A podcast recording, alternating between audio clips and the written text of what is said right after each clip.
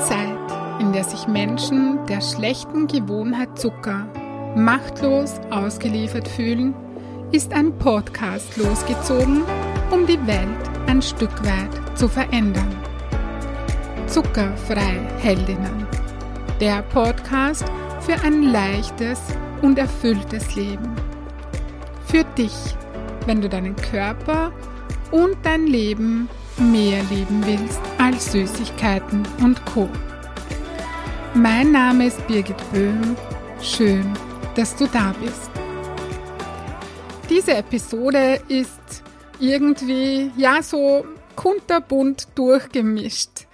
In den letzten beiden Wochen hat sich ein bisschen was getan bei mir und ja, das möchte ich auch in dieser Episode mit dir teilen. Ich möchte drei Dinge oder genauer gesagt zwei Erkenntnisse, die ich in den letzten beiden Wochen hatte und eine Frage, die mir zur Weihnachtszeit immer wieder gestellt wird. Das möchte ich gerne mit dir teilen. Wenn du mir auf Facebook folgst, dann hast du wahrscheinlich mitbekommen, dass ich eine einwöchige Facebook-Fastenkur gemacht habe. Ja, so habe ich diese Pause genannt. Und nachdem ich äh, von mehreren Menschen äh, gefragt wurde, wie es dazu gekommen ist, habe ich mir gedacht, ich spreche in dieser Episode kurz darüber. Ich habe ja jeden Tag meine fixe Morgenroutine. Normalerweise gehört da seit langer Zeit eine Meditation dazu. Die ist so ein Teil davon. Im Moment mache ich das aber ein wenig anders. Ich variiere das auch. Also das ist schon, die Morgenroutine ist immer fix, aber Elemente daraus können sich durchaus verändern. Das, ja, das brauche ich einfach. Und äh, ja, im Moment ist das eben ein wenig anders. Ich wende zurzeit eine bestimmte Methode bei mir selber an, die ich auch mit meinen Klientinnen in der Prozessbegleitung mache. Also das ist eine Methode, einerseits eine Selbsthilfemethode, andererseits kann man die auch gut im Coaching ähm, anwenden. Und dabei ist es bei mir vor ein paar Tagen um einen bestimmten Glaubenssatz, um eine Angst gegangen, die ich schon lange in meinem Leben kenne und die ich einfach diesen Glaubenssatz, diese Angst möchte ich, ich will das einfach nicht mehr in meinem Leben haben, das will ich verabschieden, ja. Und darum arbeite ich eben mit dieser Methode mit mir. Und nach so einer Einheit transformiert sich dieser Glaubenssatz beziehungsweise die Angst sozusagen. Und ich habe mir unmittelbar danach die Frage gestellt, so was ist jetzt das Richtige für mich zu tun? Gibt es etwas, das ich jetzt tun oder umsetzen möchte? Weil mir ist es immer ganz, ganz wichtig, dass es bei Veränderung nicht nur in das dass eben Veränderung nicht nur in Gedanken stattfindet. Ja, das ist wichtig. Das ist die Grundvoraussetzung, dass wir unsere Gedanken und Gefühle verändern. Äh, aber was auch wichtig ist und was ich jahrelang vernachlässigt habe, ist sofort in die Handlung zu gehen und das zu tun, was eben jetzt getan werden möchte mit dieser neuen inneren Haltung. Die Antwort ist wie aus der Pistole geschossen aus mir herausgekommen. Eine Facebook-Pause machen.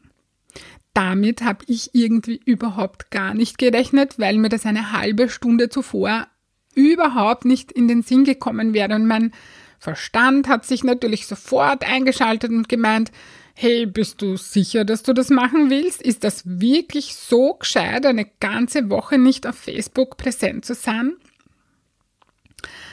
Einem Teil in mir hat das aus unterschiedlichen Gründen Angst gemacht, ja.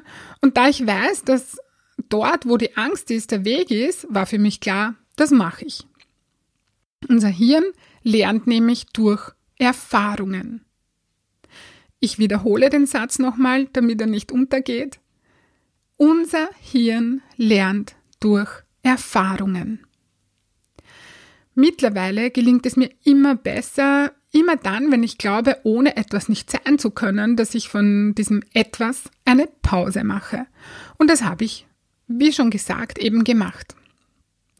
Und das war eine sehr, sehr gute Entscheidung. Meine Aufmerksamkeit und mein Fokus sind komplett auf mich zurückgefallen. dadurch, dass ich nicht auf Facebook war, habe ich damit aufgehört, mich immer wieder im Laufe des Tages damit abzulenken. Und das hat sehr gut getan. Und es hat viele zusätzliche Steine ins Rollen gebracht. Mir wurde wieder bewusst, dass ich die ganzen Informationen, die beim Scrollen durch meine Pinwand aufscheinen, dass ich die gar nicht verarbeiten kann. Das ist einfach zu viel, ja. Mir ist aufgefallen, dass ich mich mit der Facebook-App ablenke, habe ich schon gesagt, ja. Und dass ich mich mit diesem wahllosen Konsum überfordere und mich das Ganze über den, über den ganzen Tag irgendwie so beschäftigt hält. Ich will da jetzt nicht drüber jammern, über Facebook oder, oder Facebook schlecht machen. Ja, das, das, das, das will ich überhaupt gar nicht. Ich habe einfach nur unter anderem festgestellt, dass ich mit meiner Aufmerksamkeit mehr im Außen als bei mir war und, und das möchte ich einfach nicht mehr. Meine Erkenntnis, die ich mir aus dem Ganzen mitgenommen habe, beschreibt das folgende Zitat einer englischen Dichterin sehr treffend.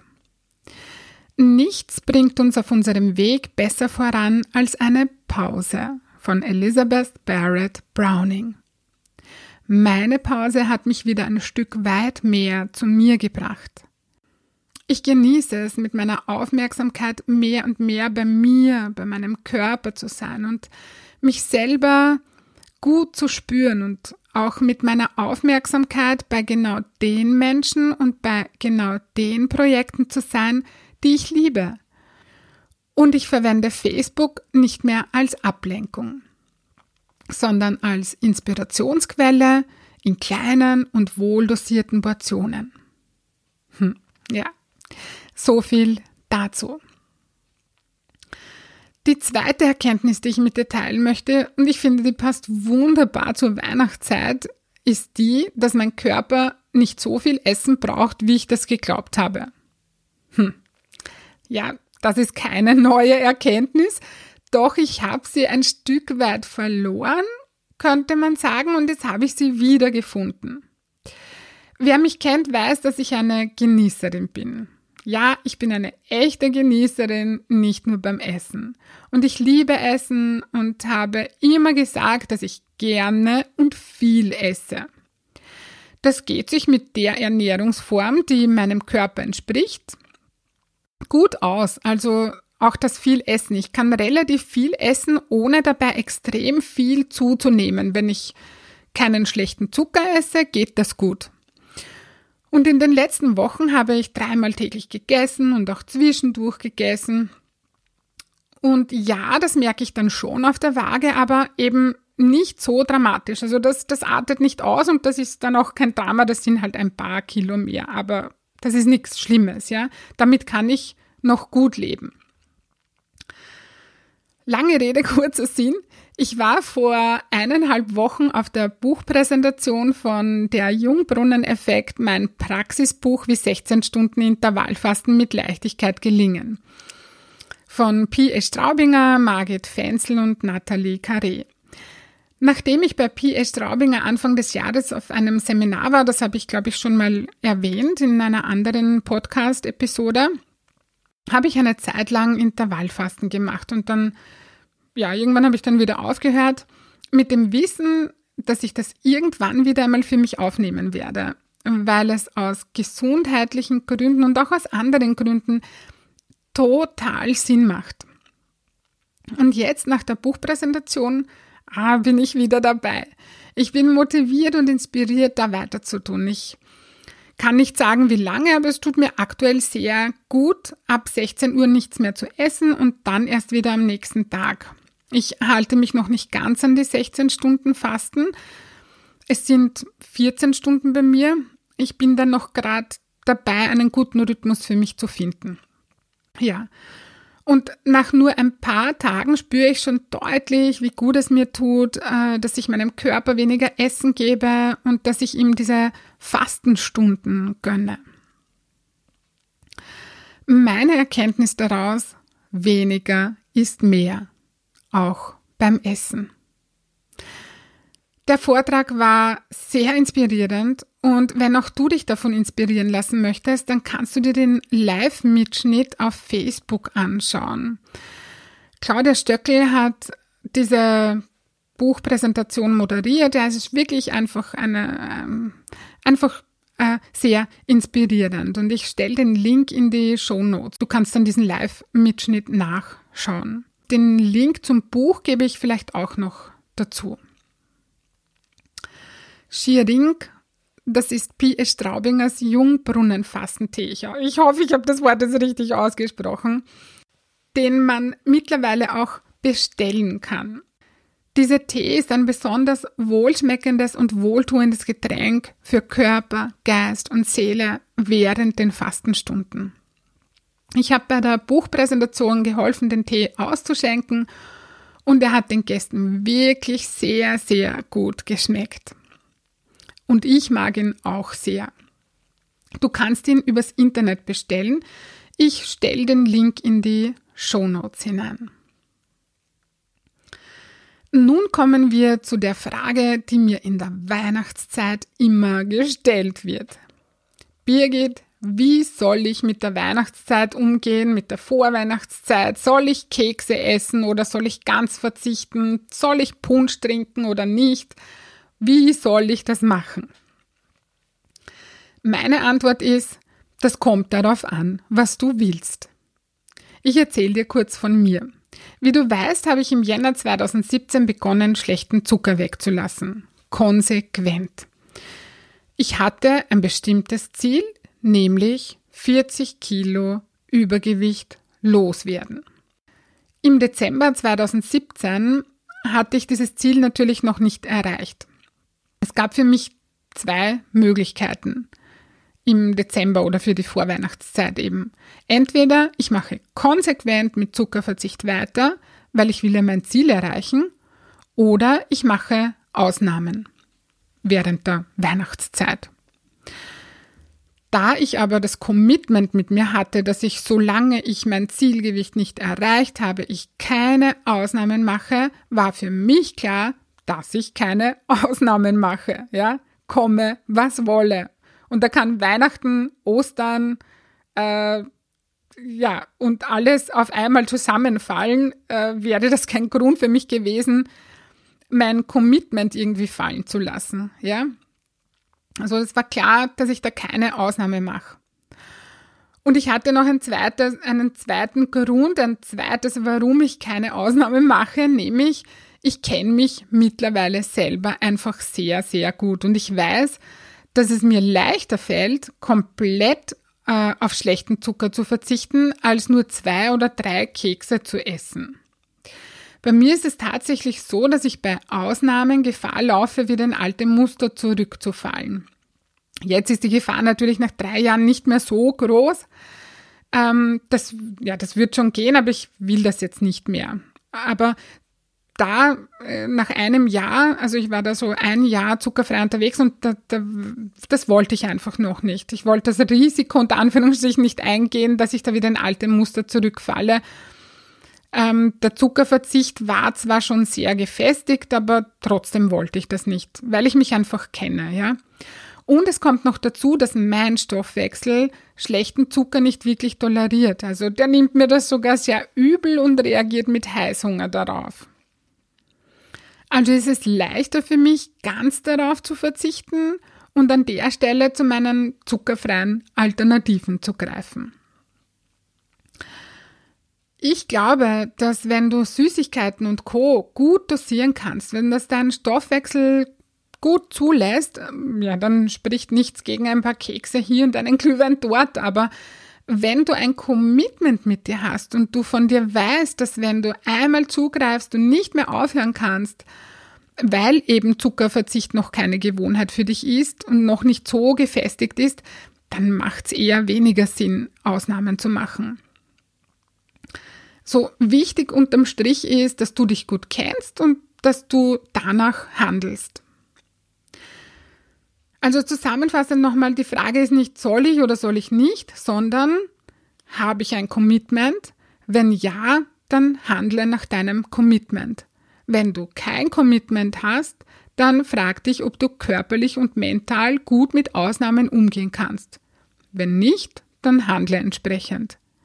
Wenn du gut mit Ausnahmen umgehen kannst, na dann tu es, wenn du das willst und genieße es, wenn es dir schmeckt, ja. An dieser Stelle fällt mir der Satz ein, Kohlenhydrate muss man sich verdienen. Ich finde, das kann man auch auf die Weihnachtszeit umlegen, indem man sich Kekse und Glühwein einfach verdient, indem man zum Beispiel äh, einmal öfter laufen geht oder so. Ja?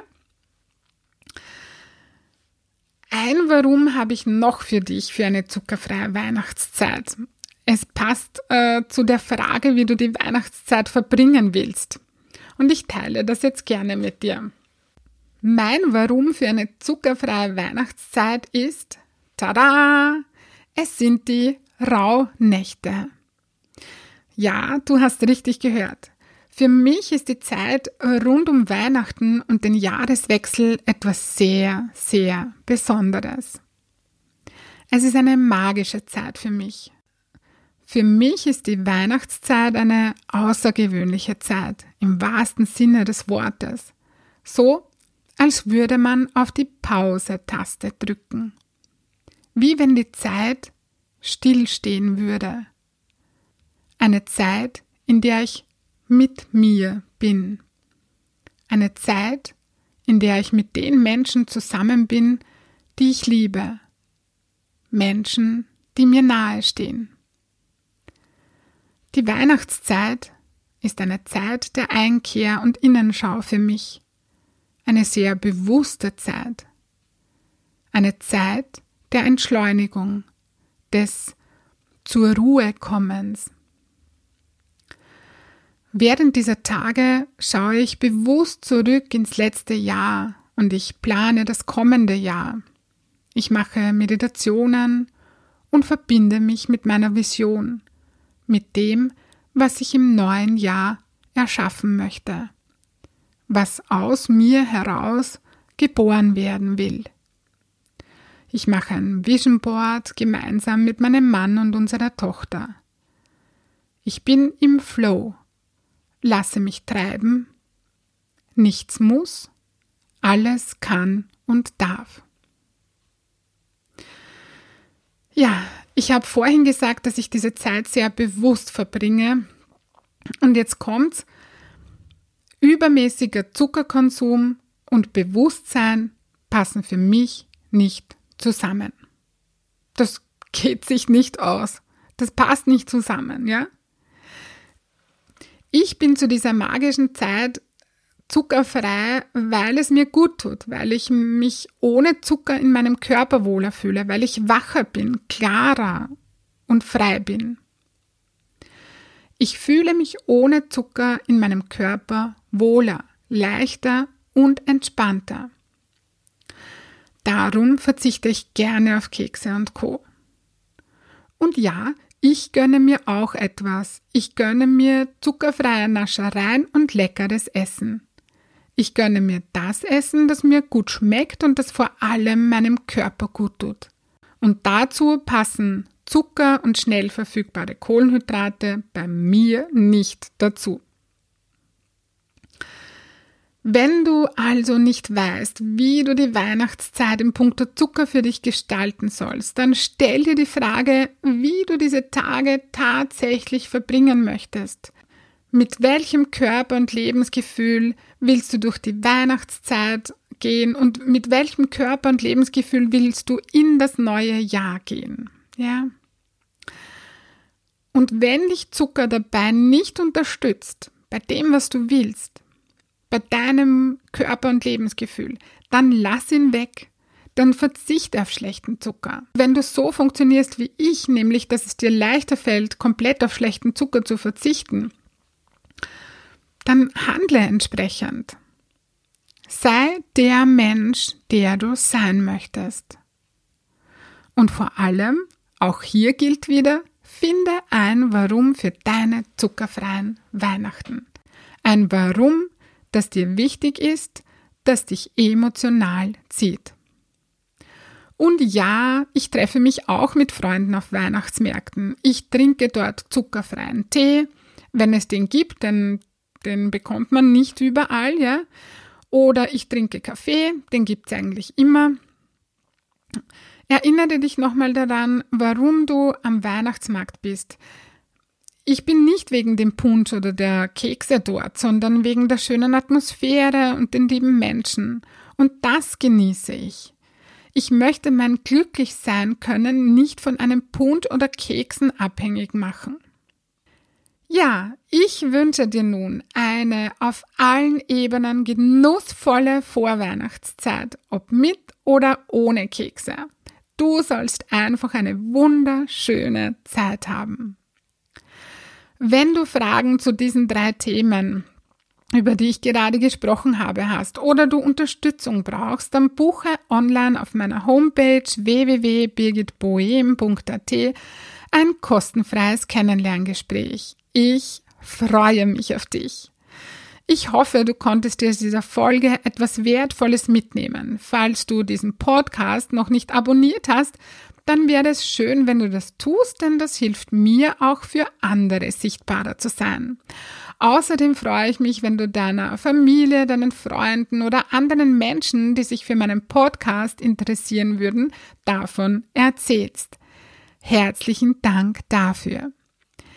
Ich schicke dir nun ganz liebe Grüße und denk dran, weniger Zucker ist mehr Leben.